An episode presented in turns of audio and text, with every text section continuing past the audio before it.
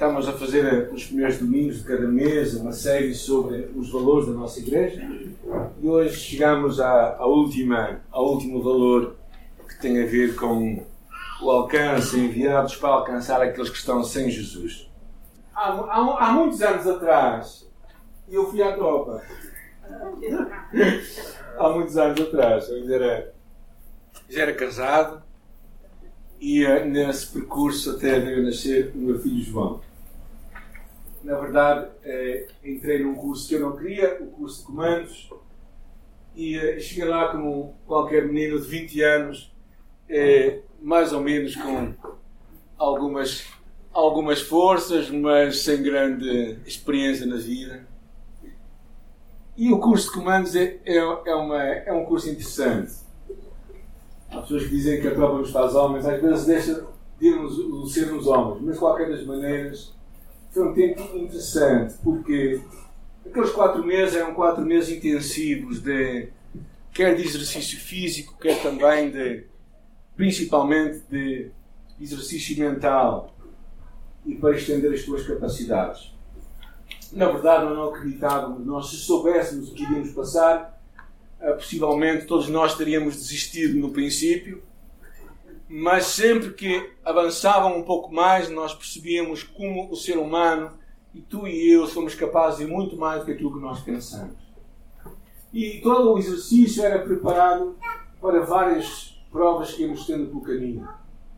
Uma das piores que nós passamos foi a chamada prova de choque.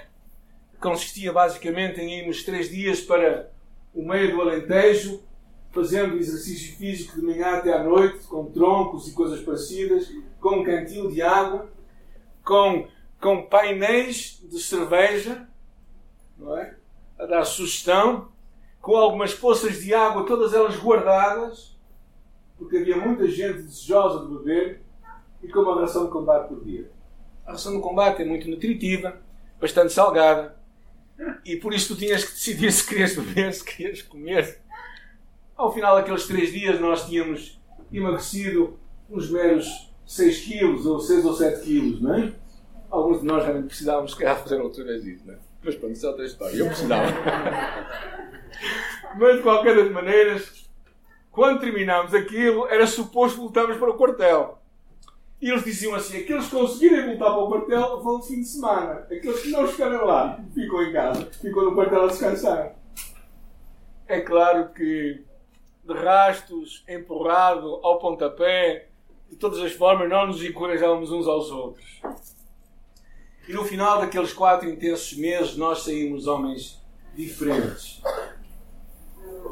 Fomos equipados com ferramentas, com capacidades, com habilidades, com uma, principalmente com uma resiliência, uma capacidade de enfrentar desafios como depois eu nunca mais tive perante desafios desses.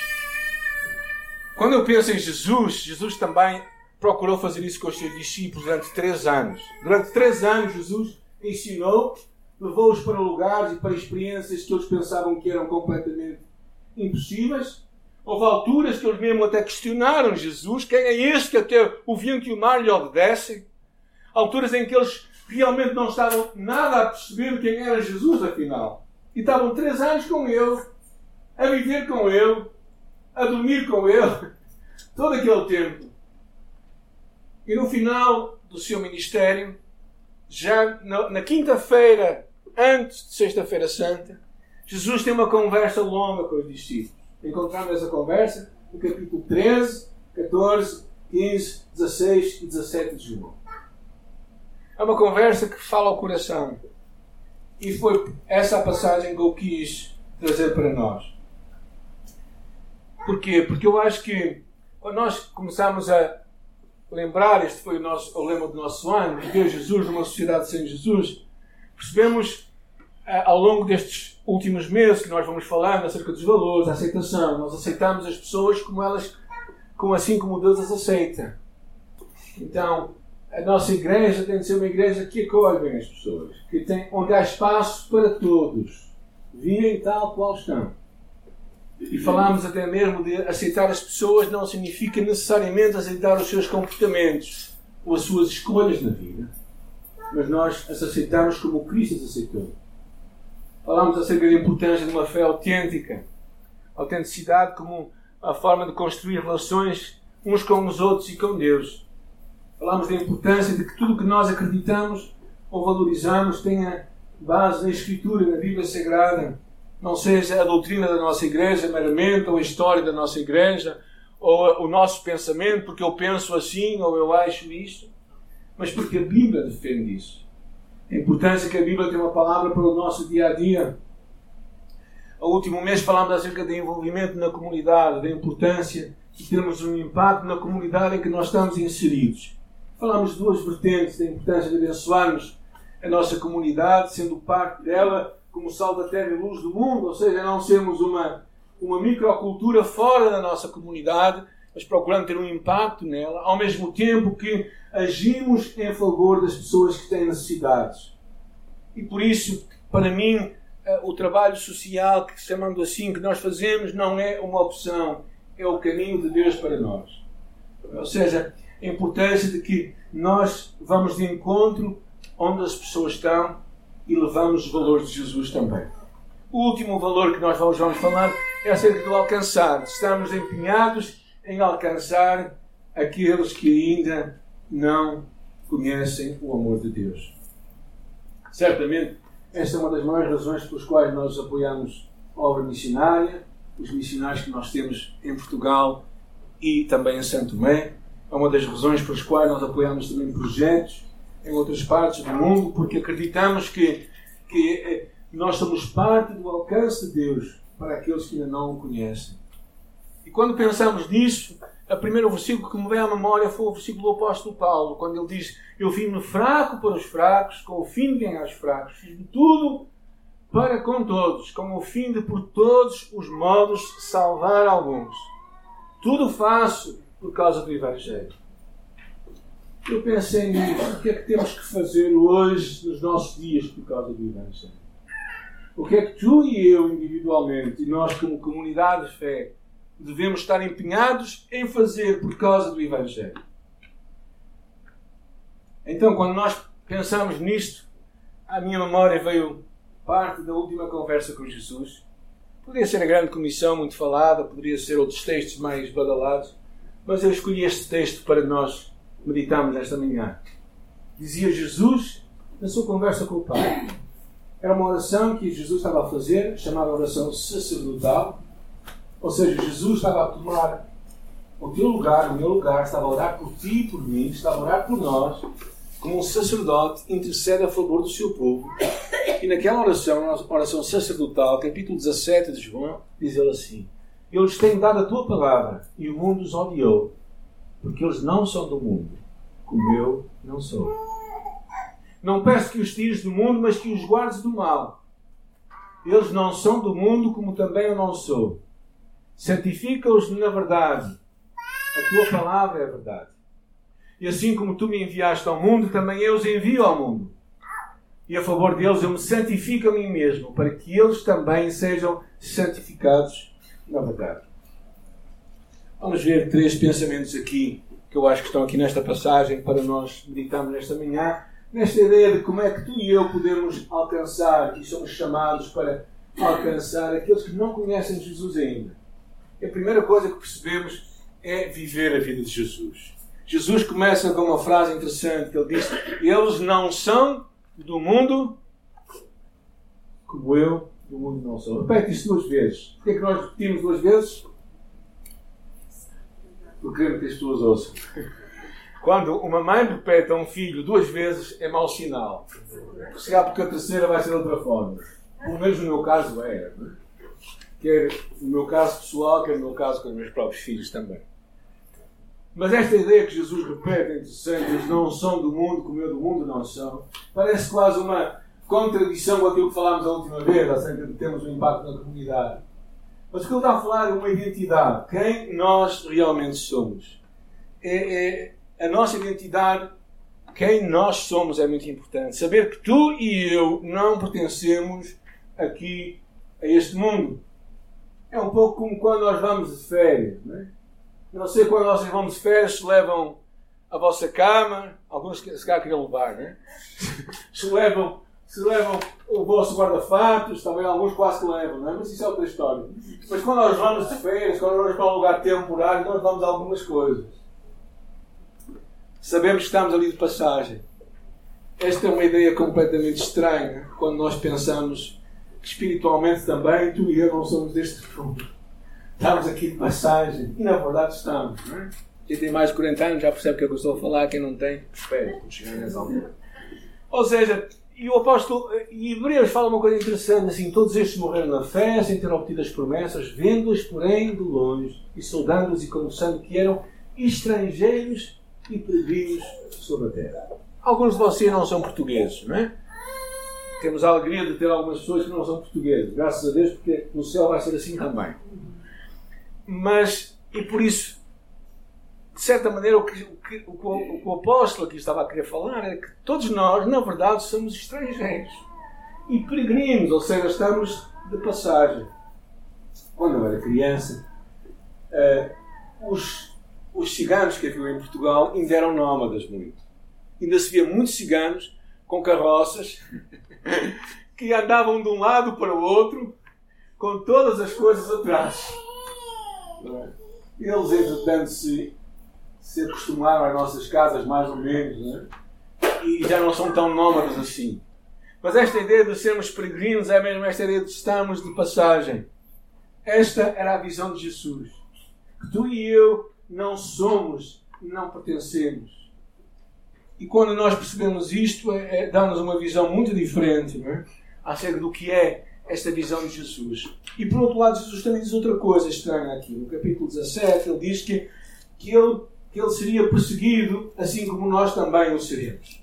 Ou seja, é importante tu e eu esperamos oposição.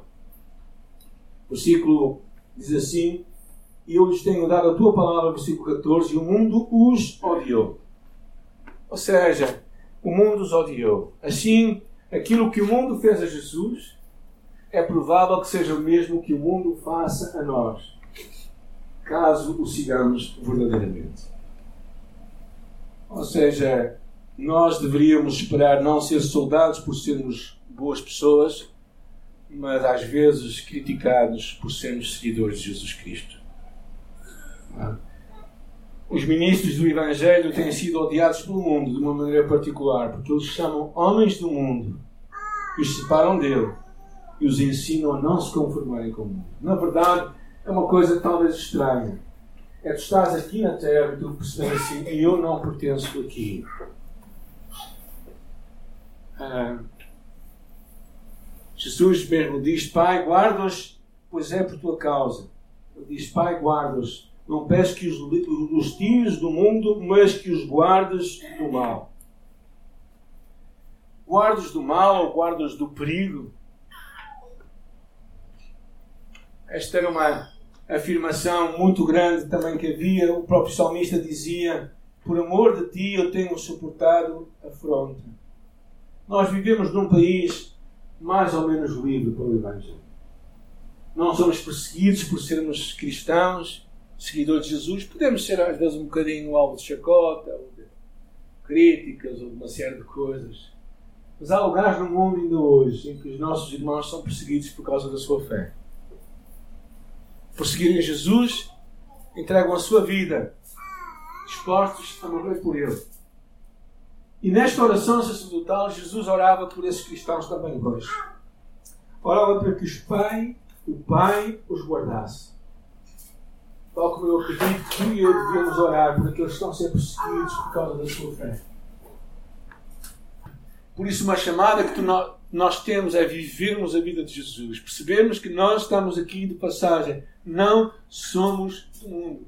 A segunda, a segunda parte que eu queria ver convosco é a oração de Jesus. Duas coisas que ele pede que eu acho muito interessantes. A primeira é esta ideia: guarda-os do mal, ou protege-os do mal. É interessante esta frase que eu retirei: diz Deus é o sentinela que se ergue sobre as nossas vidas para nos proteger e nos guardar dos ataques do maligno. Ou seja, Jesus se levanta, Deus, o próprio Deus se levanta para nos proteger. Porquê? Porque no mundo em que tu e eu vivemos, Satanás, nós somos o alvo de Satanás. Há pessoas que pensam que quando nós nos convertemos, Satanás deixa de se meter connosco. Não, nós somos o objeto, somos o alvo de Satanás. Ele vai nos atacar, ele vai procurar formas de destruir a nossa vida, ele vai procurar maneiras de acabar com a nossa família. E por isso nós temos que nos agarrar a esta proteção de Deus. No final da oração do Pai Nosso, Jesus diz: Livra-nos do mal. Livrar-nos do mal, esta ideia de que o próprio Pai, o próprio Deus vai ser o nosso protetor, aquele que vai guardar a nossa vida. E a segunda coisa que ele ora por nós, versículo 17, é santifica-os na palavra, santifica-os na verdade. Ou seja, o que, é que quer dizer isto? A ideia de santidade não é? Não é uma ideia. Não sei se vocês hoje fizeram uma vossa vela, alguém trouxe, mas a verdade, a ideia de santidade tem, tem dois conceitos que eu acho interessante. A palavra grega usada aqui tem dois conceitos, que, que duas ideias chaves. A primeira delas é separar para uma tarefa especial. Quando eu cheguei ao curso de comandos, ah, o meu alferes me disse: oh, oh, oh, Isaías, esse foi o meu apelido, ok? Oh Isaías, eles descobriram que eu era cristão, então chamaram-me Isaías, e de vez em quando metiam-me a contar histórias da Bíblia à frente do pelotão. Que oportunidade! A motivação deles talvez não fosse melhor, mas eu a usei da melhor maneira. E, eh, e, quando, e quando eu cheguei lá, eu, eu não estava equipado para a tarefa que eu tinha. Não estava, se eles me pusessem a fazer as últimas coisas no princípio, eu não iria chumbar de certeza. Na verdade, eu não queria passar, e durante todo aquele tempo eu disse: Oh, Fer, chumba-me, eu quero ir embora. E ele disse: Não, tu vais até ao final do curso. E assim foi. Mas a ideia de, esta ideia de se separar para uma tarefa especial significa que durante aqueles quatro meses eu não sabia quando é que vinha a casa, raramente era ao fim de semana, porque o nosso fim de semana acontecia à quarta ou quinta-feira. Mas também outra coisa que acontece na ideia de santidade é esta ideia de, de equipar alguém com qualidades de mente, coração e caráter. Ou seja, quando Deus te chama, quando Deus te convoca para ser seu discípulo, Ele te coloca de lado e Ele te equipa para aquilo que, tu quer, que Ele quer que tu faças. Ou seja, Ele quando te chama, não diz, não é? Eu vou. Tu tens que pensar o que é que vais fazer. Não, Ele diz: Eu vou te chamar, eu vou pegar em ti, eu vou te equipar com ferramentas, com, com capacidades, com habilidades, com um coração que vai ser um coração que vai ser vitorioso no final. Então, quando Jesus nos santifica, quando Jesus nos santifica, quando Ele nos coloca, chama a parte para ser seus, Ele também nos capacita para aquilo que Ele quer que nós façamos. Eu acho esta ideia muito interessante, porque servir, ao, servir a Cristo não é uma, um esforço meramente humano, mas é uma capacidade divina que Ele traz para nós. E por isso a chamada que há por detrás é esta chamada para nós aceitarmos a sua separação e aceitamos a sua capacitação. Como quando Moisés foi, foi dito a Moisés, Moisés coloca os sacerdotes de lado para o ministério. Então, ele pegava aqueles homens e colocava-os à parte e começava-os a equipar para o trabalho que eles haveriam de fazer. É isso que Deus faz contigo e comigo. Jesus também, quando chamou os seus discípulos, ele os chamou à parte e como ele viu que eles não tinham capacidade, disse assim: Fiquei aqui, fiquei aqui até seres revestidos de poder. E quando o poder veio, os dons chegaram. Não é? Porque, porque Cristo levou cativo o cativeiro e deu os dons aos homens. E o Espírito Santo desceu sobre a igreja, desceu sobre os filhos de Deus e os capacitou. Por isso o Espírito não somente nos santifica, mas ele também nos capacita para a obra de Deus. Nesta oração, esta oração sacerdotal de Jesus, ele já estava a orar por nós. Ele diz: Assim como tu me enviaste, também eu os enviei. E é interessante que depois isto nos leva diretamente para uma coisa, que é a missão. Viver a missão de Cristo. Porque Jesus diz assim também: Eu me santifico a mim mesmo. Ou seja, também eu não vivo para fazer a minha vontade, como falámos na semana que passou.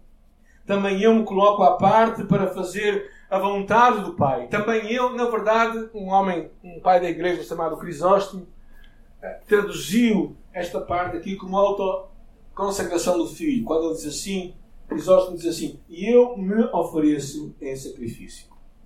É isso que Jesus está aqui a dizer. E eu próprio me ofereço em sacrifício. Eu sou o sacerdote e eu sou o sacrifício.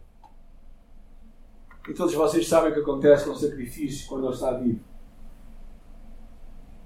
Sabem como é que os sacrifícios eram, eram feitos? Né? Tinha um altar, provavelmente feito com pedras, e o animal era colocado em cima do altar.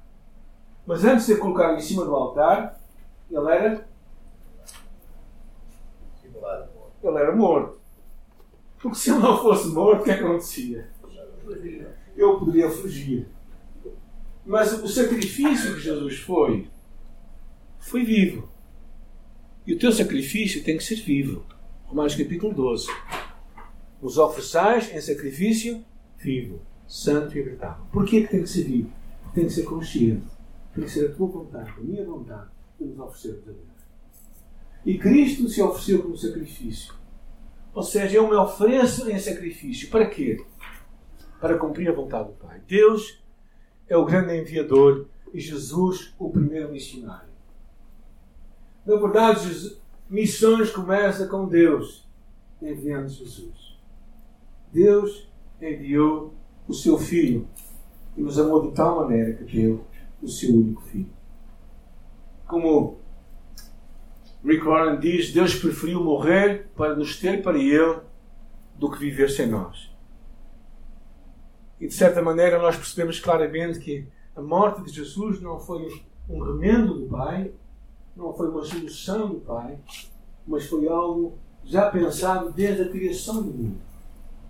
O livro de Apocalipse fala que o Cordeiro foi morto antes da fundação do mundo. Antes de Deus criar o ser humano, Deus já sabia quem tu e eu seríamos. Deus já sabia como nós iríamos falhar e Deus já sabia o que teria que fazer. E por isso, já naquela altura, decidiu, decidiu enviar o seu filho.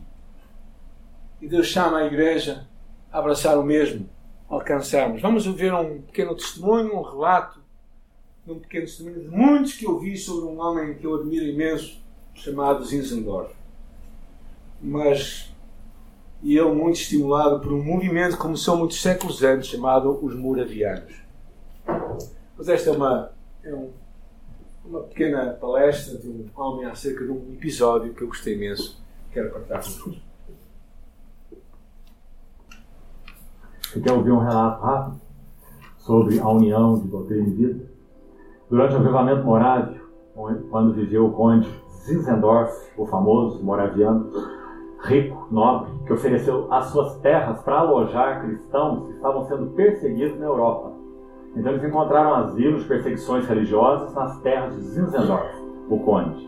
Quando ele tinha seis anos de idade, seis anos, no seu castelo, ele escrevia bilhetes e jogava pela janela e orava e dizia assim: Meu Deus, peço aos teus anjos que recolha as minhas cartas de amor para ti aos seis anos de idade. Quando ele era um jovem, ele teve uma experiência dramática, quando ele viu um quadro do Senhor crucificado. Então, naquele quadro estava escrito assim: Isto fiz por ti, que fazes tu por mim?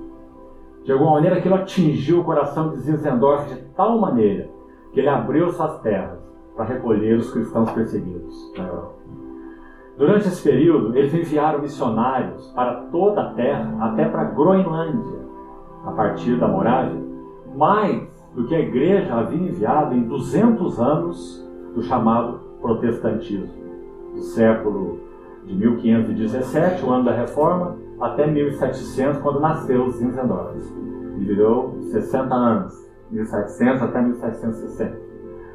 Quando é, um rapaz se apresentou a Zinzendorf, dizendo que ele tinha encargo de Deus de pregar o evangelho aos esquimós na Groenlândia. Então Zinzendorf disse assim a ele: Você sabe como nós entendemos isso. Você não receberá um centavo de provisão, porque nós não damos suporte a nenhum dos nossos missionários.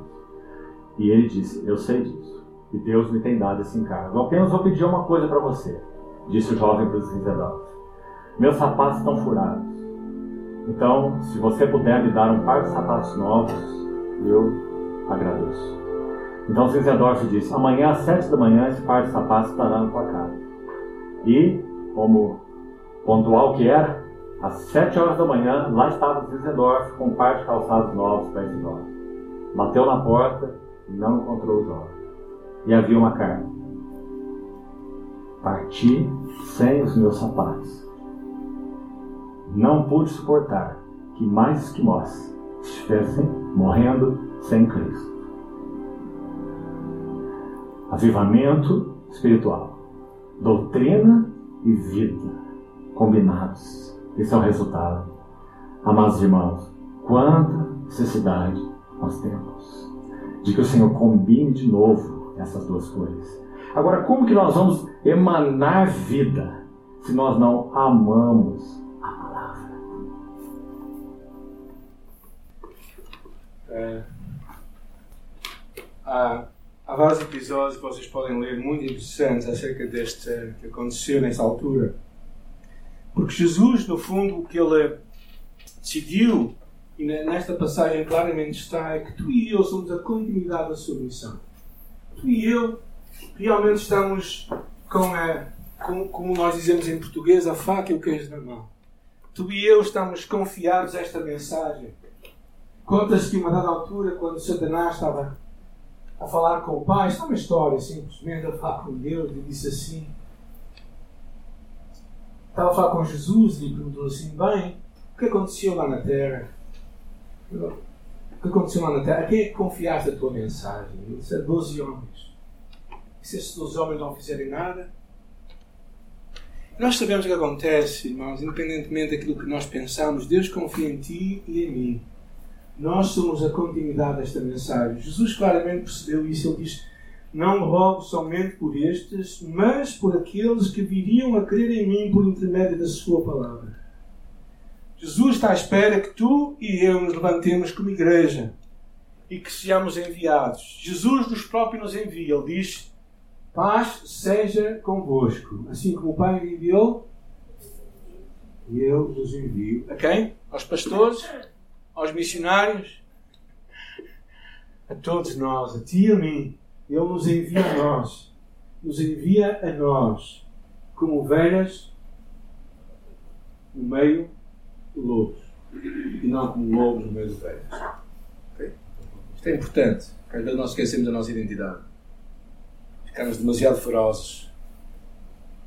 Eu acho que isto acontece até o momento de nós perguntarmos para nós se a grande comissão que vem lá em Mateus capítulo 28, que fala de ir o Evangelho, não se tem tornado a grande omissão de todos nós.